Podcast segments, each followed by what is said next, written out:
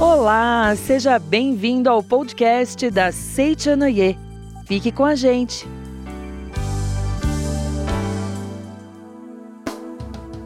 A vida é um palco festivo oferecido por Deus, para que vivamos as alegrias infinitas de criação e renovação. A capacidade infinita de cada ser humano produz incríveis e inumeráveis mundos, colorindo o palco com a satisfação da criação.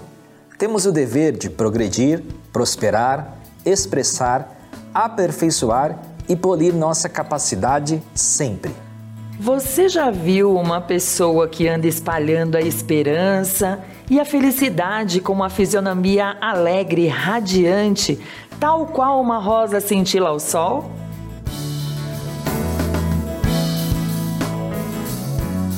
Amigos, sejam muito bem-vindos. Eu sou a preletoriara Colombo e esse é o podcast Vivências, episódio 4, nosso espaço mensal de reflexão sobre o ensinamento da Seichanoye. Assuntos do nosso cotidiano, para que possamos ampliar nossa perspectiva sobre nós mesmos, sobre o outro, sobre Deus e sobre o futuro.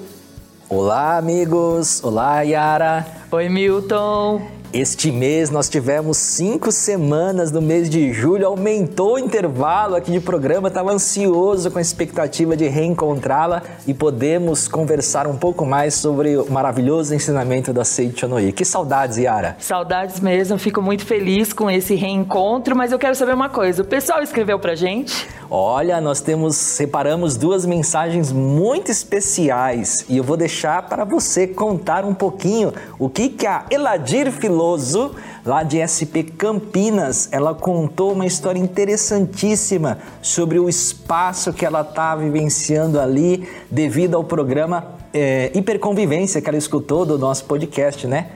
Ai, puxa vida, essa, essa mensagem eu recebi na, nas minhas férias. Eu tirei alguns dias de férias e a equipe mandou para mim uh, numa plataforma e eu acabei lendo. Fiquei muito contente porque ela conta que a, a partir de uma das histórias que, que a gente compartilhou lá no podcast Hiperconvivência, é, sobre aquela história que eu contei da minha filha no trânsito. Lembra dessa história? Sim. Então ela ficou muito emocionada com o desfecho e naquele momento a gente falou do caderno do relógio de sol, que era o que a gente queria saber, como é que as pessoas estavam se envolvendo e praticando para compartilhar. E ela disse que estava vivendo um momento super singelo, mas um momento gostoso para ela, né? O marido dela tinha resolvido transformar a sala, que era uma sala vazia, numa sala de estar bem especial. Então ela a, a ideia era que era o lugar onde todos iriam trabalhar, em especial ela, e ela como faz artesanato, trabalha somente trabalha somente na casa dela, então momento de convivência, momento de compartilhar. E como naquele momento do podcast tinham acabado de chegar as poltronas da casa dela, felicidade super grandiosa, e aí ela resolveu escrever pra gente, compartilhar, e é exatamente essa essa medida. O princípio do relógio de sol não é uma coisa, é só ver, nossa, aconteceu uma coisa muito grandiosa. É você observar na simplicidade da vida Deus a alegria de Deus e realmente o que a Eladir compartilha com a gente, que é esse mega significado, deixa o nosso coração bem feliz, bem feliz mesmo. Parabéns e você que nos escuta, pode continuar mandando aí as suas mensagens. Mas você tem mais um relato para compartilhar? Tem mais um da Roseli Sá. Ela fez uma reflexão sobre o que seria dela se não fosse um ensinamento da Seichonoye na vida dela que seria bastante diferente. E ela tomou, renovou a sua convicção, inclusive de reforçar a sua essência de filho de Deus é, para ter um maior crescimento na sua vida. Parabéns pela sua decisão, Roseli. Ficamos muito felizes encantados com essa decisão sua. E você que nos acompanha, não deixe de escrever para nós através do e-mail snicast arroba sni.org.br snicast arroba sni.org.br Estamos esperando as suas vivências para compartilhar com os nossos amigos que nos acompanham, né, Yara? É isso mesmo, e a gente realmente gosta muito das suas mensagens, mas a hora agora é de falar do tema de hoje. O tema de hoje é ditadura da felicidade. Momento excelente para a gente falar desse assunto. Vamos então engajar em nossa conversa, Milton? Vamos lá. O que, que é esse negócio? Vocês aí do podcast de vivências trazem uns termos diferentes, né, para a gente estudar. Olha, é isso mesmo, são os temas diferentes. Com as nomenclaturas diferentes, né? Ditadura da felicidade é o tema do nosso programa de hoje, que basicamente, em curtas palavras, é a forma como as pessoas estão assimilando esse entendimento de felicidade. E ao nosso ver, até de maneira um pouco equivocada, e nós vamos discorrer sobre este assunto. O que é, primeiro, a ditadura? A ditadura é uma coisa que lhe é imposta. E quando se fala em imposição dessa felicidade, uh, as pessoas estão interpretando que quando se fala em felicidade, é, você é obrigado a manifestar totalmente a felicidade, somente a felicidade em todos os momentos. E, claro, como você, nós, na condição humana, não conseguimos estar vivenciando essa felicidade de maneira plena, é, a gente acaba tendo alguns sofrimentos diante dessa situação. E isso traz muito à tona sobre a postura nossa nas chamadas redes sociais. Afinal de contas, nas redes sociais, quando a gente vai postar uma foto, postar uma frase, ninguém gosta, né? Porque está no nosso âmago também de manifestar o Filho de Deus perfeito e maravilhoso que somos, de postar coisas negativas, de postar uma foto triste, de postar é, os sem filtros, né? Sem maquiagem, sem uma... A gente gosta de postar fotos bonitas, fotos belas, com a natureza, as viagens que fez, a roupa nova que comprou, enfim, nós gostamos de postar as coisas belas e se nós pegarmos como parâmetro somente aquilo que as pessoas postam nas redes sociais, parece que é, realmente é a verdadeira, é a verdadeira felicidade, mas não é a verdadeira felicidade, é uma felicidade um pouco maquiada e que nós devemos então compreender um pouquinho isso sobre essa aparente imposição que parece que não é permitido a nós sentirmos momentos de tristeza, sentir momentos de sofrimento.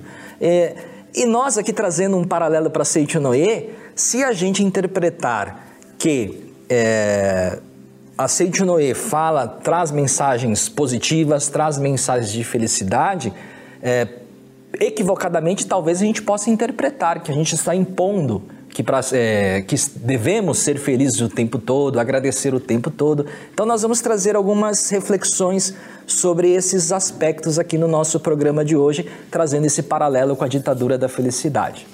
Queria compartilhar uma coisa que o que você falou me fez lembrar agora. Eu estava fazendo um curso, inclusive um curso de locução, é, e eram pessoas que não tinham nada a ver com a Seichonoye, tá? Era um curso numa instituição bacana, bem bacana sobre o assunto. E, claro, toda a minha formação, a fala e etc., eu aprendi aqui na Seichonoye e fui me esmerar também em outras formações.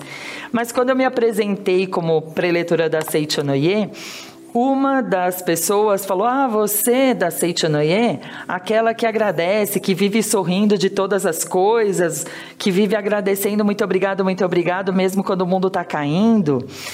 E aí, puxa vida, se a gente não tem uma formação e um entendimento correto do que é a verdadeira felicidade, do porquê nós agimos com a alegria de Deus sempre e porque a gente também adequa a pessoa, hora e lugar, na hora você parece que quer eh, debater. Né, quer resenhar ali no momento. E às vezes o momento é de você se silenciar e perceber mas será que eu nunca fico triste? Não, poxa vida, acontecem coisas na minha vida também, mas existe uma forma de olhar para as coisas, né?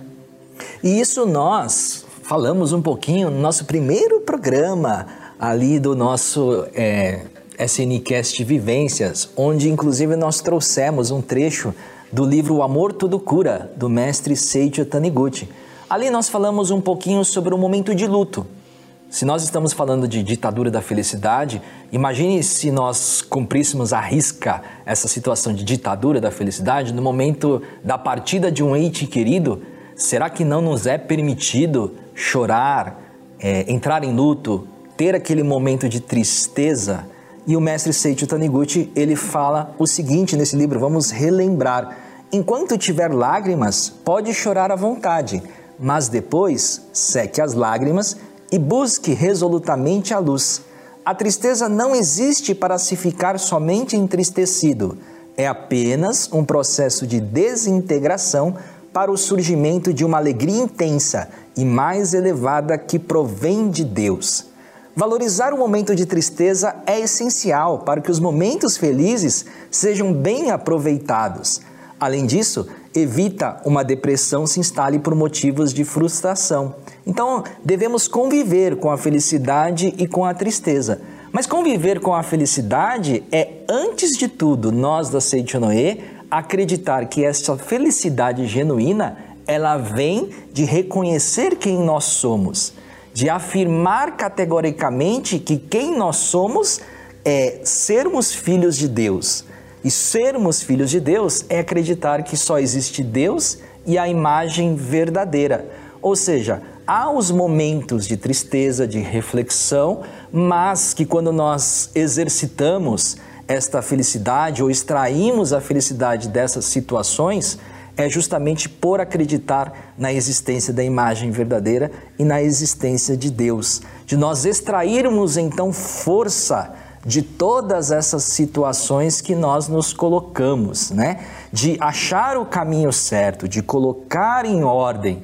E isso traz uma ação bastante importante para nós, que é anular todos os nossos egos, né? Todas as nossas é, sensações aí aparentes, fenomênicas daquilo que é manifestado e acreditar realmente em quem nós somos. Olha só, você falou agora do eliminar o ego, do colocar a mente em ordem. Vou até aqui puxar orações diárias, até eu quero falar duas coisas. Quero referenciar aqui para os amigos dois livros. Vou começar com Orações Diárias, volume 2. Aqui tem uma oração muito linda que começa na página 57, é a oração para ver a luz na vida mudando sua perspectiva. E lá na altura da página 58 da oração, justamente é, a oração nos diz assim. Porque o mundo fenomênico é reflexo da minha mente, que é justamente isso que você está falando. Né? Então eu tenho que alinhar os meus pensamentos, entender de onde eu venho. Aí ele vai dar quatro dicas importantes. Se eu próprio livrar-me de apegos, colocar a minha mente em ordem recuperar minha conscientização de homem filho de Deus e aprofundar ainda mais essa conscientização, meu ambiente externo certamente se tornará adequado à vida de filho de Deus. Olha que espetacular, exatamente o que você falou. Então, eu, primeiro, vou me livrar desses apegos dos meus egos, vou colocar a minha mente em ordem, vou recuperar essa conscientização. A felicidade não é algo de fora para dentro. Então, às vezes eu quero. É, eu parece que me é imposta essa felicidade, então parece que ela vem de fora para dentro. E eu não estou falando que não ajuda. Claro que ajuda você arrumar o cabelo, fazer uma make bacana, colocar uma roupa diferente, também te ajuda. Mas se ela não vier de dentro para fora, realmente a gente está num terreno muito frágil e a gente precisa se aprofundar nisso. Agora, se a gente realmente precisa extrair forças, a gente precisa entender que existe beleza em tudo que acontece à nossa volta. Existe beleza.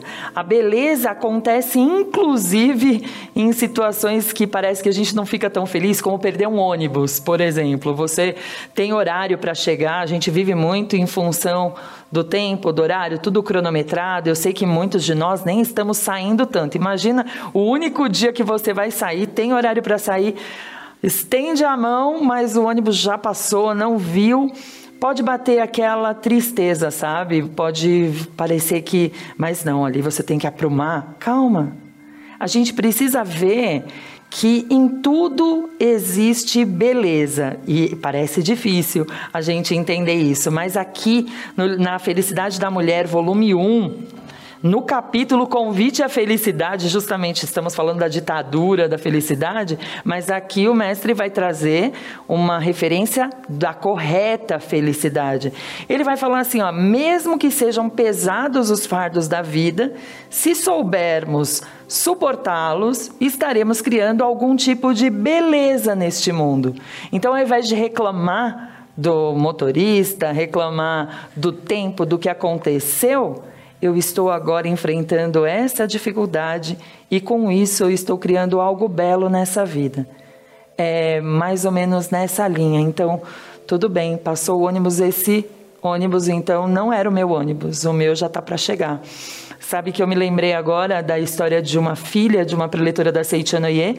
Essa preletora entrou em oração e era à noite, a filha estava saindo da faculdade e ela geralmente fazia as orações naquele horário. E a filha saiu, meu Deus, você sai tarde da faculdade à noite e ela perdeu o ônibus. Ela ficou bem chateada na, na perda do ônibus, enquanto isso a mãe dela orando em casa. Quando ela estava no ponto de ônibus, o ônibus virou a esquina, ela ouviu um barulho e ela soube que o ônibus tinha sofrido um acidente. Então é engraçado a gente parar, é a mão de Deus é a mão de Deus, mas se a gente não tem essa vibração, nesse momento a minha postura é uma postura de estou construindo o belo. Pode parecer que não deu certo, mas eu estou construindo o belo. É um, uma construção interior. É um ressignificar de tudo que acontece à nossa vida. Então a gente vai se harmonizando com tudo e com todas as coisas do universo. Acho importante a gente pensar nisso. Maravilhoso. É, outra uma reflexão, né, no conceito de ditadura da felicidade, muito se fala nessa questão das redes sociais, justamente por nós olharmos as redes sociais e olhar um mundo que parece inexistente, né? Um mundo da, da perfeição, das imagens, das coisas fakes, né? É, eu já vi pessoas brincando. Se eu olhar para as minhas redes sociais, parece que está todo mundo viajando e só eu que estou em casa, mesmo em momentos de pandemia. Ou parece que está todo mundo feliz e que ninguém está vivendo nenhuma situação desafiadora. Com isso, a gente também não está falando que é para você postar as fotos de momentos é, tristes ou algo assim. Calma, é pensar a respeito. Pensar a respeito. Nesse pensar a respeito, quando se fala em ditadura da felicidade, quem será então essa figura que se coloca como ditador? Quem está ditando que necessariamente você deve olhar para essas redes sociais e achar que há uma imposição de ser feliz desta forma? Ah, tô para dizer que há quem diga que é a mídia, que são as mídias que, que estão ditando, mas não sei, eu tenho a impressão que não são as mídias. Não, o importante é nós justamente a forma que nós estamos interpretando ao que está sendo postado e como nós estamos nos olhando diante daquela situação.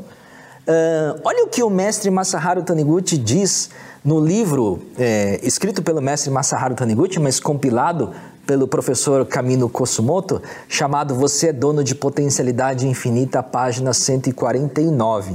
Ele diz o seguinte, ó, não busque o seu valor relativo comparando-se com os outros.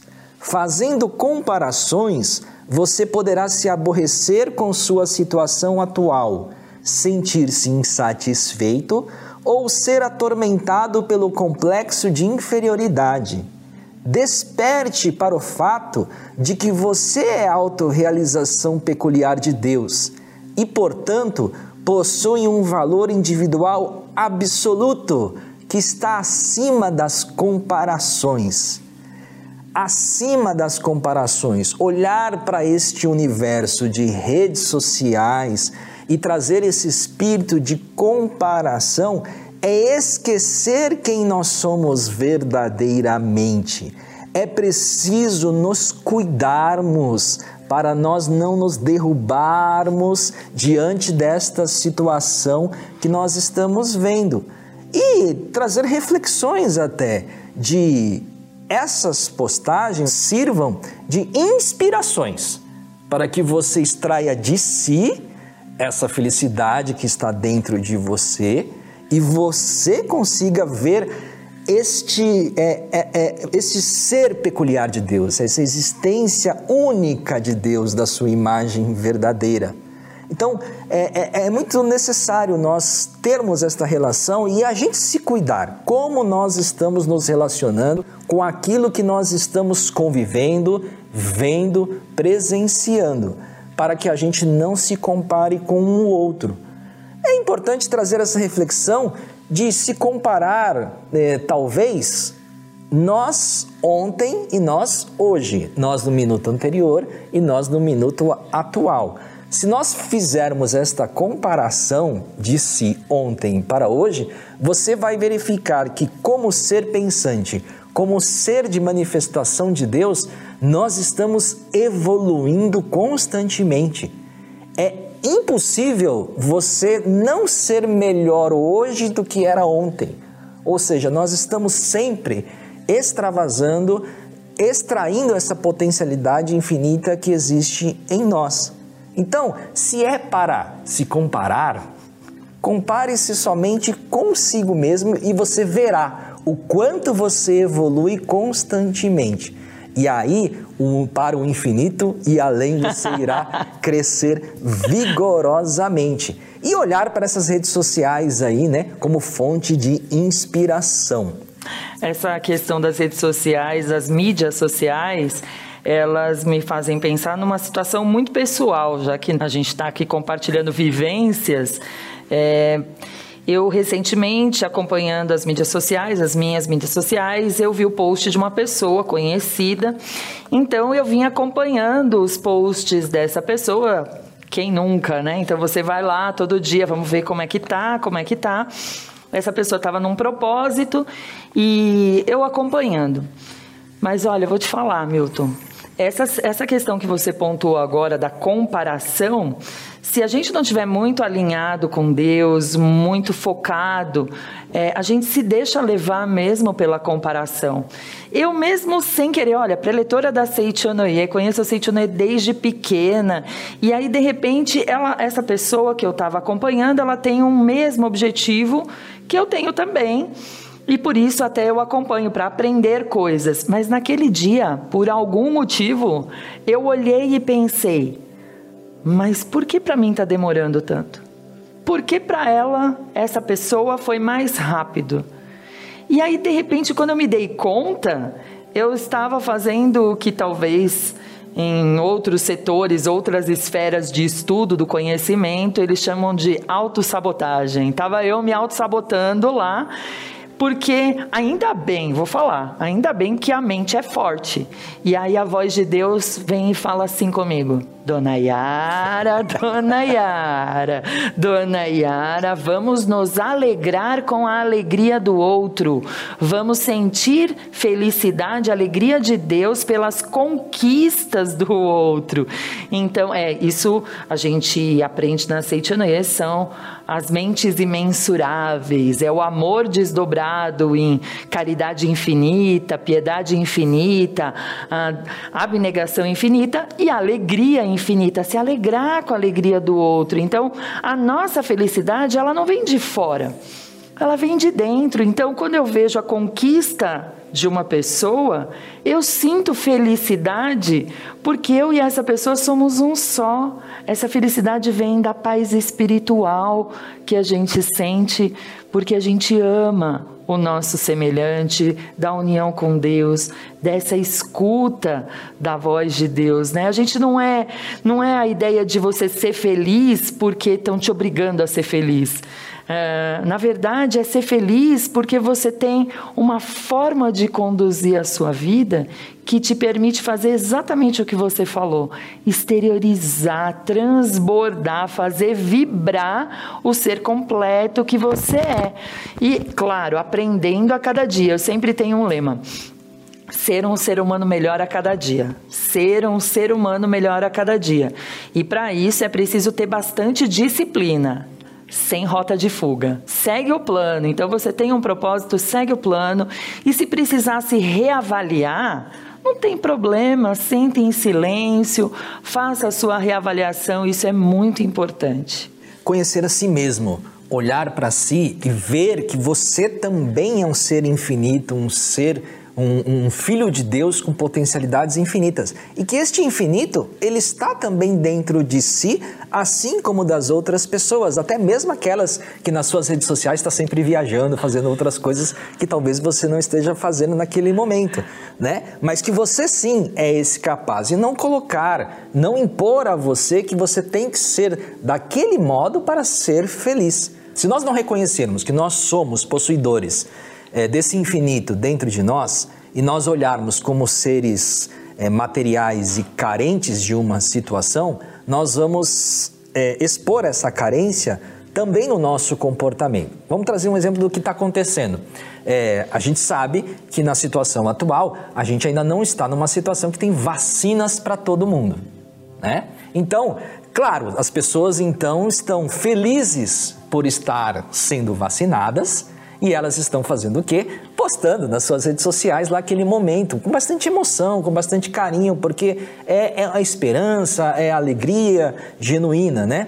É, e às vezes as pessoas que ainda não chegaram ao seu momento de vacinar, se não se cuidar, em vez de ficar em júbilo, em alegria com a pessoa que está sendo vacinada, você se coloca numa situação de um ser carente que não vai ter aquela oportunidade e você mesmo vai acabar se podando, não se cuidando, né? É, a ponto de até você depois até escolher agora a vacina, né? Falar assim, olha, aquela pessoa tomou a vacina tal, ah, eu acho que ela ficou selecionando ali nas filas, perguntando. Ou seja, a gente começa a colocar pré-julgamentos que a gente nem sabe, elucubrações, enfim. Veja que a gente vai atraindo situações ali que a gente vai aumentando ainda mais o nosso complexo de inferioridade, como disse o mestre Masaharu Taniguchi. Ou seja, olhar na situação de felicidade do outro e compartilhar esse júbilo, essa alegria. E aí nós iremos tratar aqueles momentos de alegria com os nossos amigos de fato que estão ali nas redes sociais, postando aquele momento de felicidade e sendo feliz de maneira natural. E aí entra um outro ponto de o viver natural, né? Essa felicidade ela é manifestada é, de maneira natural, com essa vivência de extrair este infinito dentro de nós sem rota de fuga, como disse a Yara agora há pouco. Essa é uma questão muito importante que você trouxe para a gente refletir, porque quando a gente pensa a respeito da felicidade do outro, é, tudo tem o, tempo certo, o momento certo, o lugar certo. Às vezes, um post, uma, um relacionamento que você inicia numa mídia social, ele realmente ele faz a diferença na vida da pessoa, né? Então a pessoa, puxa vida, olha, ela fez isso. Como será que é isso? É, tal ação ela se sente imobilizada. Outro dia eu conversava com uma amiga que estava vendo doces nas mídias sociais e falou: Puxa, será que eu posso fazer um curso e aprender? Nunca fui boa na culinária.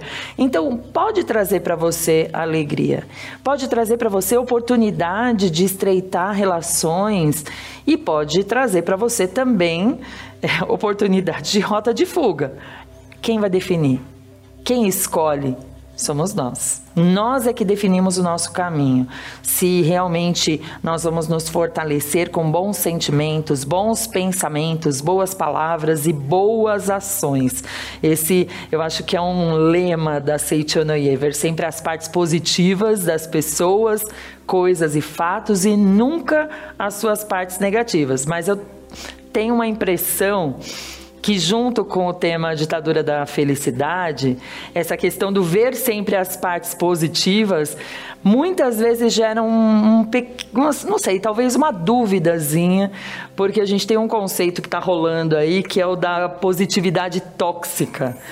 Né? E eu não sei se isso a gente poderia comentar aqui alguma coisa com os nossos amigos que nos acompanham. Lá vem esse pessoal, essa dupla do podcast Vivências com outro termo que não sei de onde eles estão tirando. Agora esse tal de positividade tóxica. Mas será que tem a ver, mas já aproveita. Se você vai falar dele, já aproveita para falar se ele tem a ver com a nossa norma fundamental, ver sempre as partes positivas das pessoas, coisas e fatos. Tem, a gente até vai trazer essa reflexão. Da mesma forma que nós estamos trazendo essa reflexão da ditadura da felicidade, de, é, de quem impõe essa felicidade a si mesmo, o positividade, a positividade tóxica, ela está tra trazendo essa reflexão de exigir também da outra pessoa, exigir do outro uh, comportamentos que não ela possa também extravasar muitas vezes momentos de sofrimento que ela está passando.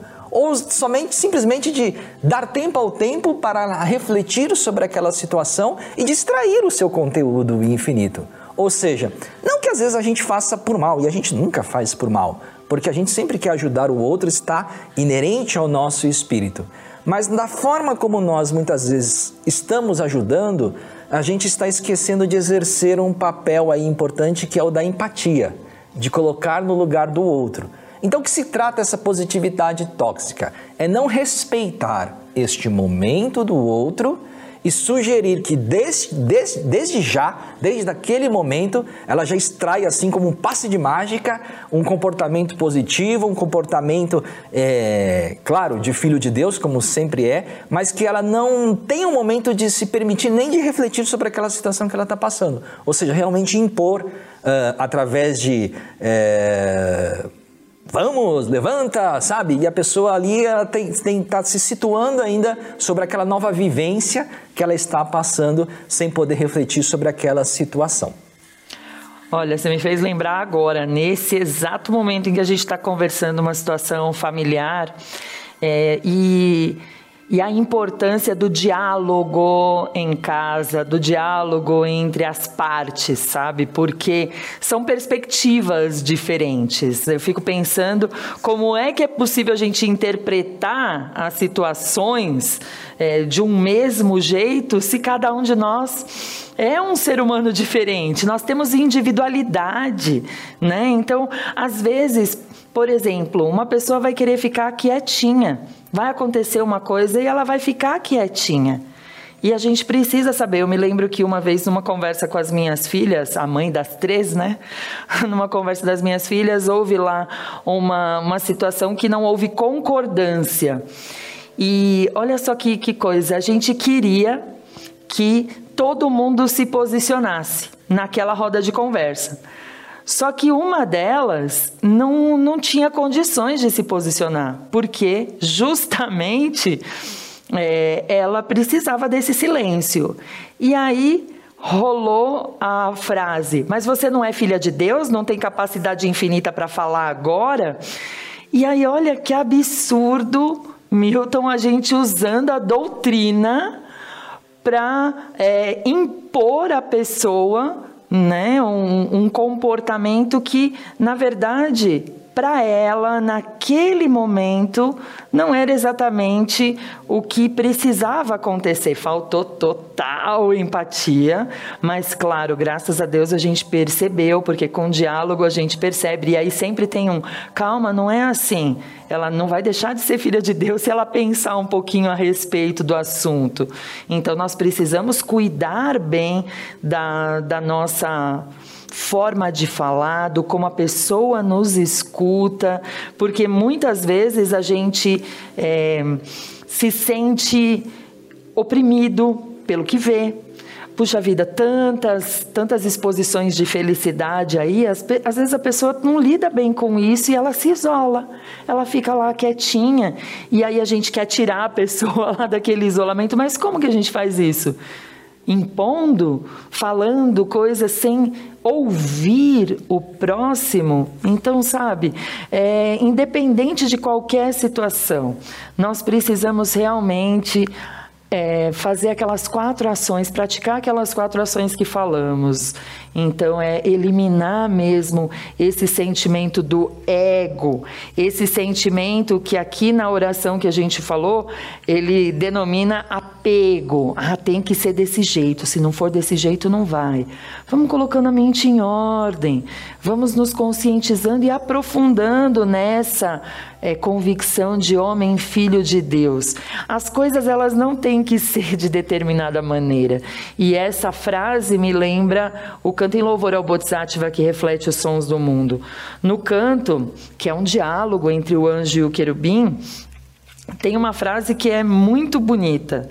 Após descartar vossos apegos, se a crença, meu desejo, está de acordo com a vontade de Deus ainda permanecer, e aí uma pausa, porque às vezes eu quero tirar a pessoa daquele lugar que ela quer ficar, porque eu fiz oração e eu sinto que é isso que eu devo fazer.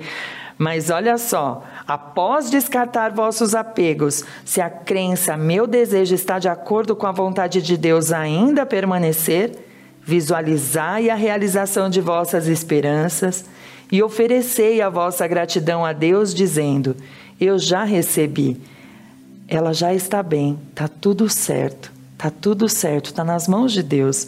Descartai essa mente que insiste em que as coisas devem ser de uma certa maneira e confiai os resultados completamente a Deus.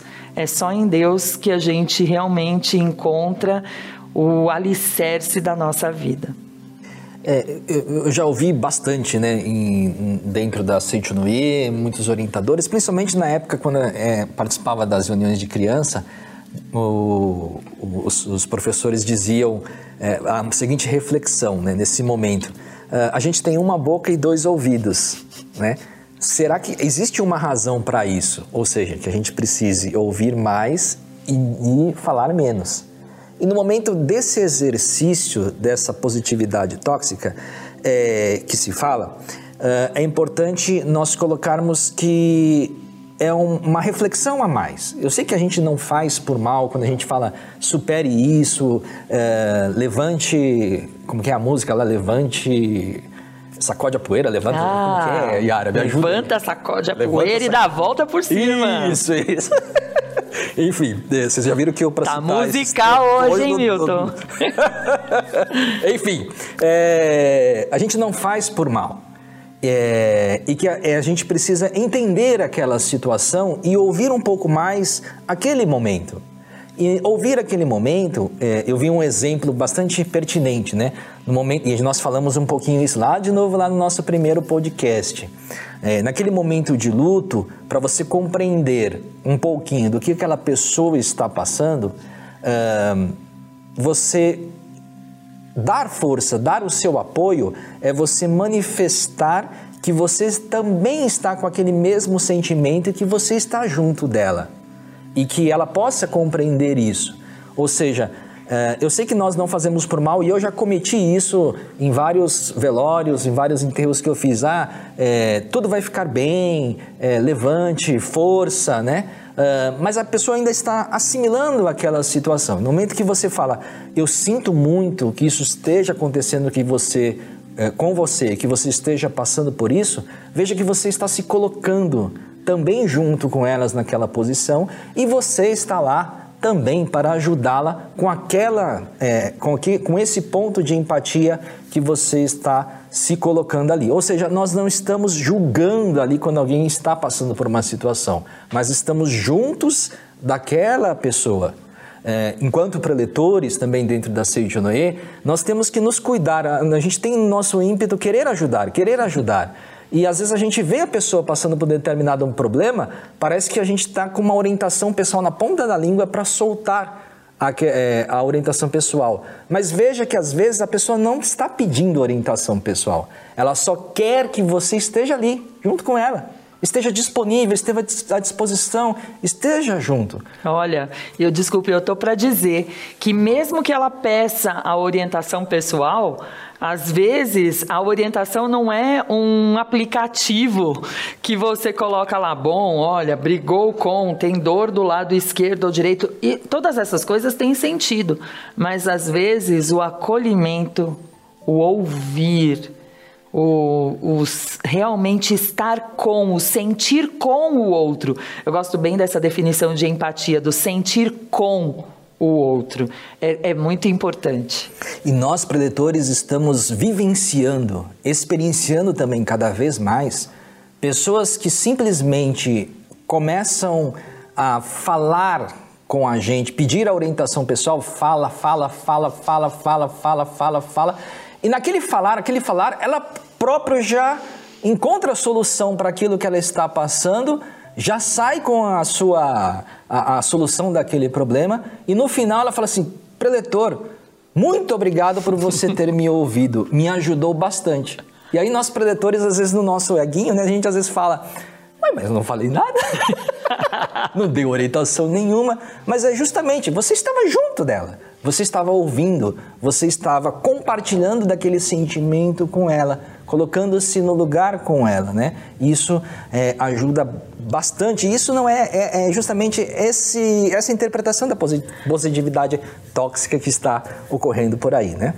Muito legal, porque às vezes o que o nosso amigo precisa, e pode ser que você que nos acompanha não seja preletor e está pensando, mas eu não vou dar essa orientação, mas você pode realmente convidar essa pessoa para receber uma visita de bênção agora, orar junto, ensinar o que você já aprendeu aqui na Seitonei, convidar um amigo preletor para essa, essa parte de mais intimidade com a doutrina. Hum, a gente sempre pode fazer fazer a diferença na vida de alguém de forma harmoniosa, com uma escuta ativa espetacular, né? Os ouvidos bem abertos para escutar, porque a gente manifesta muito amor quando a gente faz isso.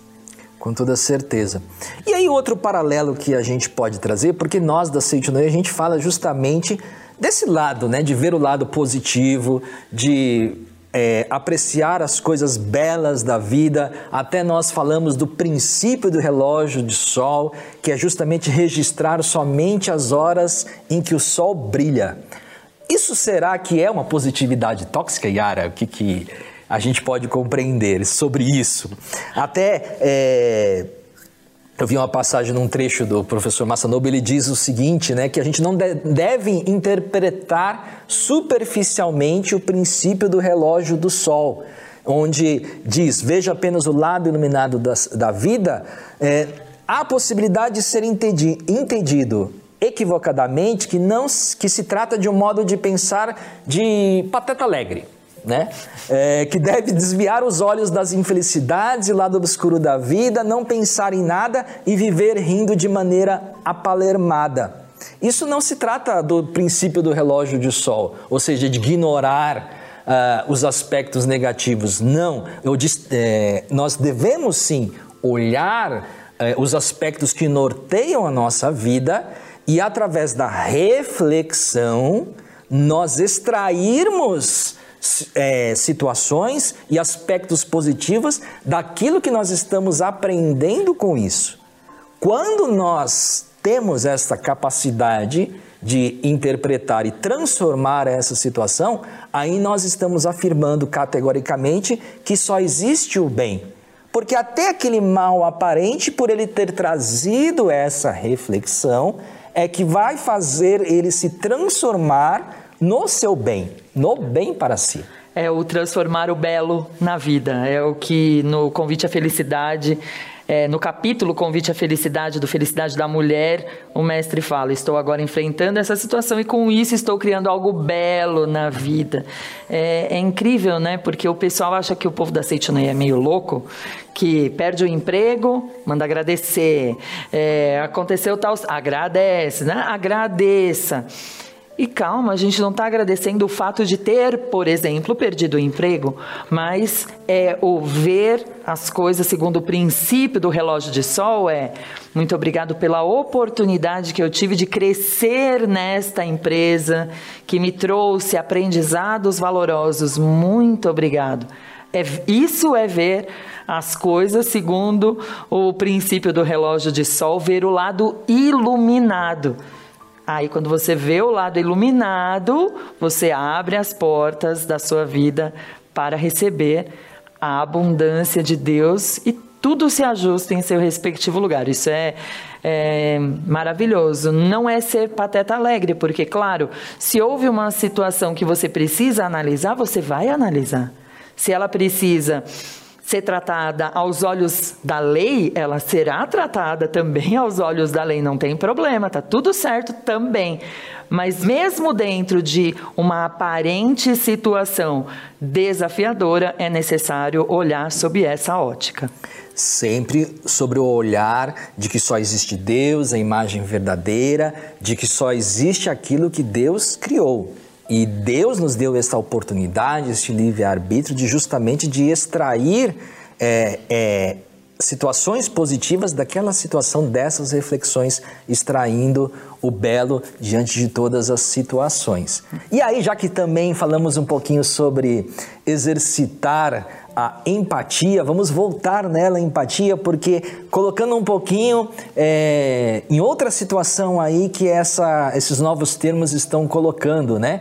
É, nós tivemos brincadeiras recentemente na internet trazendo essas brincadeiras da interação entre gerações. Até aquele termo cringe, né, apareceu aí, você é cringe, você não é, etc e tal, né? E quando a gente fala dessa relação de positividade tóxica, é, dessa situação de ditadura da felicidade também, é, há uma interpretação aí de entre gerações que uma geração anterior pode falar, puxa, agora então eu não posso nem chegar num, num velório e dizer força amigo, é, eu não posso nem mais é, dizer para a pessoa frases motivacionais para ela extrair. Não é isso que nós estamos querendo dizer, porque quem interpretar também ao extremo disso é aquilo que está sendo colocado e falar, ah, essa geração atual é uma geração muito mimimi, né? Que tem que tratar com todo zelo, com todo cuidado, que não sei o quê. Eu não era assim, eu era tratado na base do forjar-me, né? Filho de Deus, na base do sofrimento, né? Ou seja, vê, haja, se nós vermos num aspecto desse extremismo, realmente nós vamos é, novamente criar aí uh, desarmonia. Agora, se nós entendermos no aspecto de cada vez mais extrairmos essa capacidade infinita dentro de nós, nós estamos evoluindo cada vez mais como seres humanos. Nós estamos nos fundindo ao outro cada vez mais, colocando-se no lugar do outro e compreendendo melhor o outro. É um exercício a mais, é uma ampliação da nossa consciência para se fundir ao outro, colocar-se no lugar do outro e a gente. Uh, não ter mais esse, essa, esses conflitos entre gerações, né? E que esses conflitos de gerações virem uma brincadeirinha aí na, nas redes sociais, como foi. Eu me diverti bastante, essa foi a minha interpretação. Não fiquei chateado, não, achei muito divertida essa brincadeira, um aspecto divertido para mim. Olhei meu sapato, biquinho redondo, coloquei no pé e segui adiante, meu amigo, coloridinho. É isso que eu tenho a dizer nesse momento. É que, na verdade, é, a gente brinca, né? Que é, expectativas, frustrações, o que a gente quer, será que tudo o que a gente desenha vai acontecer do jeito que, que a gente quer que aconteça? Porque, claro que as perspectivas mudam, né? Não adianta, por exemplo nenhum pai, nenhuma mãe que nos escuta agora falar: ah, música era o que era da minha época. Porque a geração atual tem uma outra forma de ouvir a poesia que vem das músicas. Ah, mas você vai me dizer que tal coisa é música? É, pergunta para quem escreve, é música. Então, esses pequenos conflitos, eles me, me fazem lembrar o que uma juvenil me falou uma vez num seminário lá na Academia de Goiânia. Aliás, Saudades de um seminário na academia.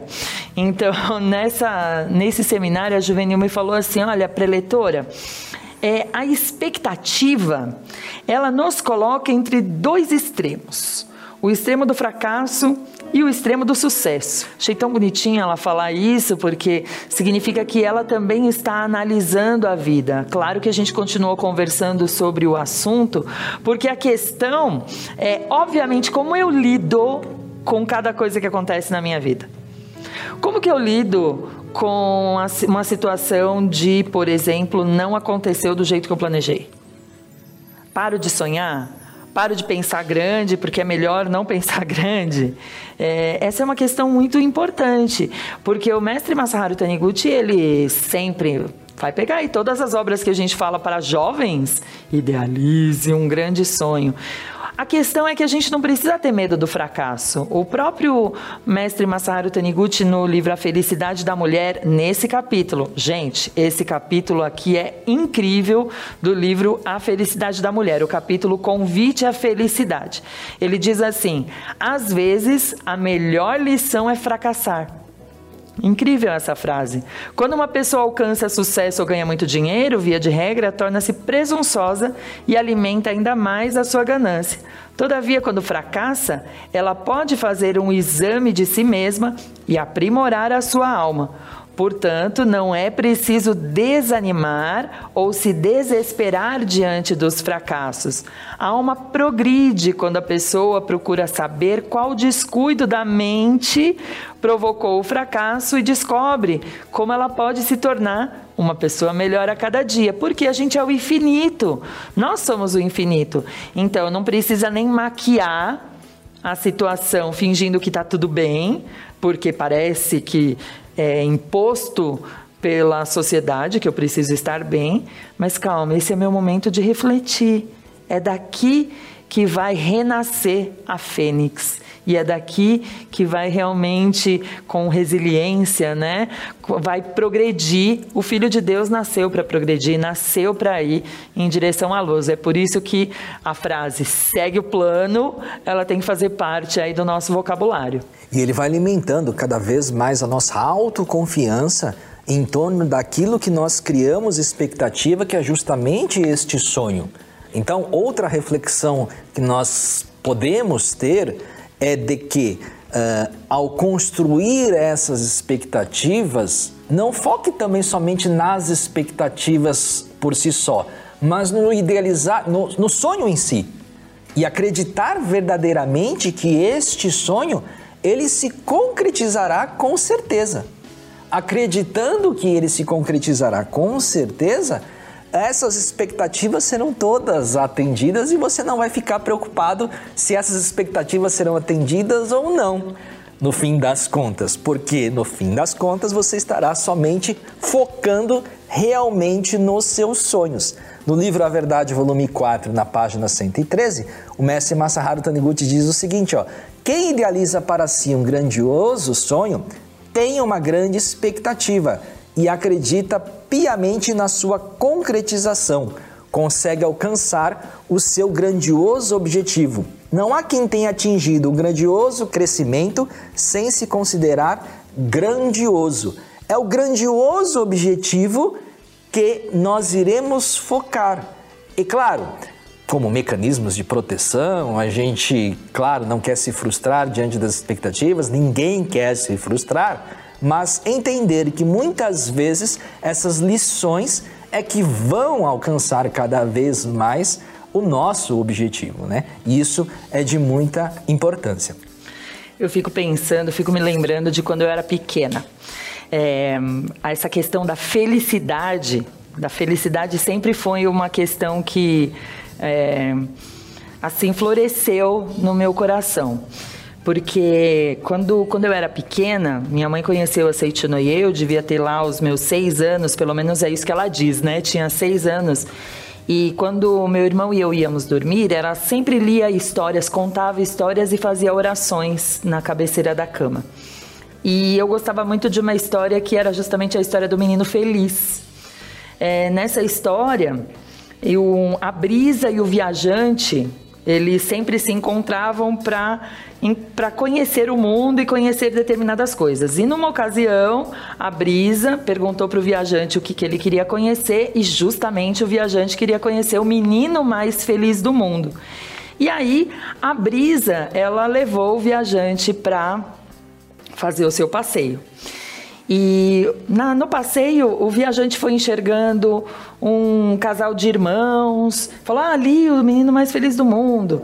Por quê? Porque o viajante estava olhando de fora para dentro, né? O viajante olhava o carro, olhava a roupa e ele foi errando, ele errava o caminho todo. A brisa levou ele para um lugar um pouco mais distante, tinha um menininho brincando na areia e tal. E a Brisa falou, ó, ali, ó, o menininho mais feliz do mundo. Ah, mas como que ele pode ser feliz? Nem tem tantas coisas. E aí que, para mim, é, era o momento de, de reflexão.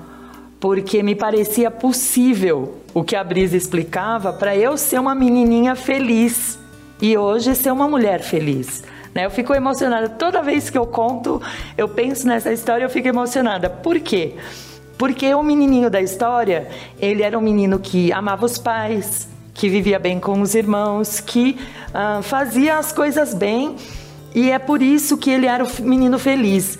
E eu lembro, minha mãe contava, eu gostava dessa história, e aí tinha um. Bem no final, depois que acabava a história, tinha, parece que o narrador. Hoje eu sei que é o narrador, né? Era o narrador que falava que o próprio narrador da história se recordava daquela história em linhas gerais e que sempre que ele lia aquela história, ele pensava que ele também. É, podia ser o menino mais feliz do mundo. Se ele, de fato, amasse verdadeiramente os pais, os irmãos, se ele amasse a si próprio, se ele cuidasse bem das coisas que ele tem, então se trabalhasse com, com força e empenho de fazer as coisas bem na vida, sabe? Então, às vezes, a gente fica numa, numa situação tão. A gente está inserido num contexto sociopolítico econômico que é desafiador. Mas será que eu não posso ser a mulher mais feliz do mundo, o homem mais feliz do mundo, o ser humano mais feliz do mundo, verdadeiramente, genuinamente. Eu procuro, eu, eu, eu, sei, você é o pai dos meninos, eu sou a mãe das meninas, eu procuro transmitir a importância de, dessa felicidade genuína, que tem a ver com comportamento, que tem a ver com o desejo de ver o outro bem, sabe? Às vezes a gente não sabe muito bem por onde começar. Mas se a gente decidir, a gente já começou. Com toda certeza. E no momento em que nós compartilhamos essas vivências, essas, esses momentos de decisões do outro, de reflexões, nós estamos exercitando cada vez mais a nossa alegria infinita, que faz parte das quatro mentes imensuráveis, né? É, eu, particularmente, quando a gente fala muito dos quatro mentes imensuráveis, eu tenho a tendência um pouquinho, confesso, de focar um pouquinho ali na abnegação infinita. Mas hoje eu gostaria que a gente refletisse justamente nesse, nessa alegria infinita, dessa alegria genuína de ver o outro praticando o ensinamento, transformando, refletindo, tendo o seu momento de reflexão e da gente poder compartilhar todos esses momentos felizes e os momentos em que a pessoa está passando desafiadoras, que nós possamos estar ali, exercitando a empatia, fazendo com que Deus ocupe totalmente a nossa vida cotidiana. Uma frase que a gente, antes de. momento bastidores aqui do nosso podcast, a gente faz uma reunião prévia antes de nós trazermos todos esses assuntos aqui. E a preletoriara, ela falou, essa frase foi dela que ela pediu para a gente trazer neste programa. Ela diz o seguinte, ó, até pessoas devotas fracassam. Façamos com que Deus ocupe totalmente a nossa vida cotidiana. Isso significa que nós devemos ter plena adequação, pessoa, tempo e lugar, principalmente ao aplicar o ensinamento da Seiichi Noye que é tão maravilhoso dentro das nossas vidas. E aplicando esse princípio de pessoa, tempo e lugar, nós iremos realmente ver sempre as partes positivas das pessoas, coisas e fatos em sua plenitude, né, Yara? Isso é fantástico. Eu fico pensando como a Seichanoye nos orienta nesse sentido e nos ensina a um processo de reeducação. Às vezes a gente está tão acostumado a agir de determinada maneira e é preciso que a gente se reeduque. Aliás, vou aproveitar para falando em reeducação, em pedagogia da educação da vida e falar para os amigos que agora em agosto, nos dias 27 a 29 de agosto, a Seitinoye, ela vai ter o seu congresso de educação da vida. E eu queria convidar convidar você que nos acompanha aqui no podcast Vivências, justamente porque lá uh, nesse congresso, a gente que vem da área de educação sabe disso, é um espaço de compartilhar vivências, vivências que vão fazer a diferença, inclusive não só na sua prática pedagógica, mas na sua, no seu viver diário. Então, se você quiser uma informaçãozinha a mais a respeito desse nosso congresso, eu vou pedir para você acessar o nosso site sni.org.br e aí lá você vai encontrar um botãozinho chamado Educadores. Clica nesse botãozinho e entre no universo dos educadores da Seitoneia do Brasil, no universo da pedagogia da educação da vida e participe conosco do congresso entre os dias 27 e 29 de agosto. Vai ser pela plataforma Hotmart, mas as melhores informações estarão disponíveis para você lá no nosso site sni.org.br, clicando o botão Educadores.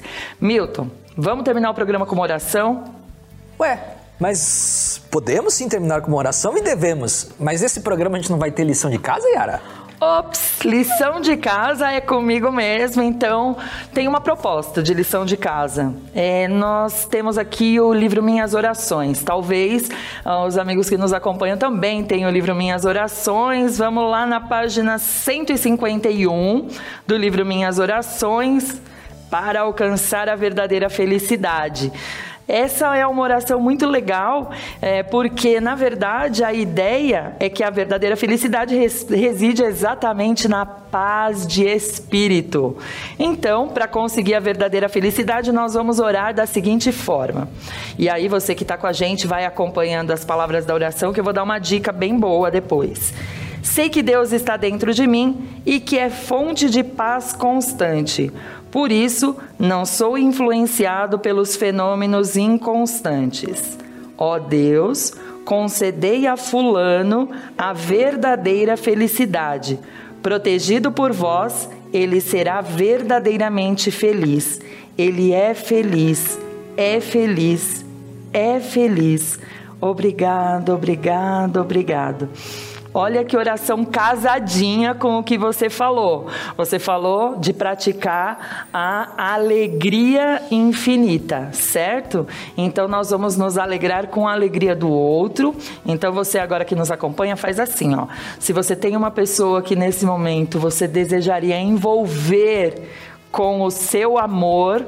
Então você mentaliza, ai, não lembro toda a oração, mas você lembra do rosto dessa pessoa. Então traz uma imagem bem feliz dessa pessoa para sua mente e mentaliza: ó oh, Deus, concedei a ele a verdadeira felicidade. Ele é feliz, ele é feliz, ele é feliz. Tá fácil, Milton? Muito fácil, com certeza.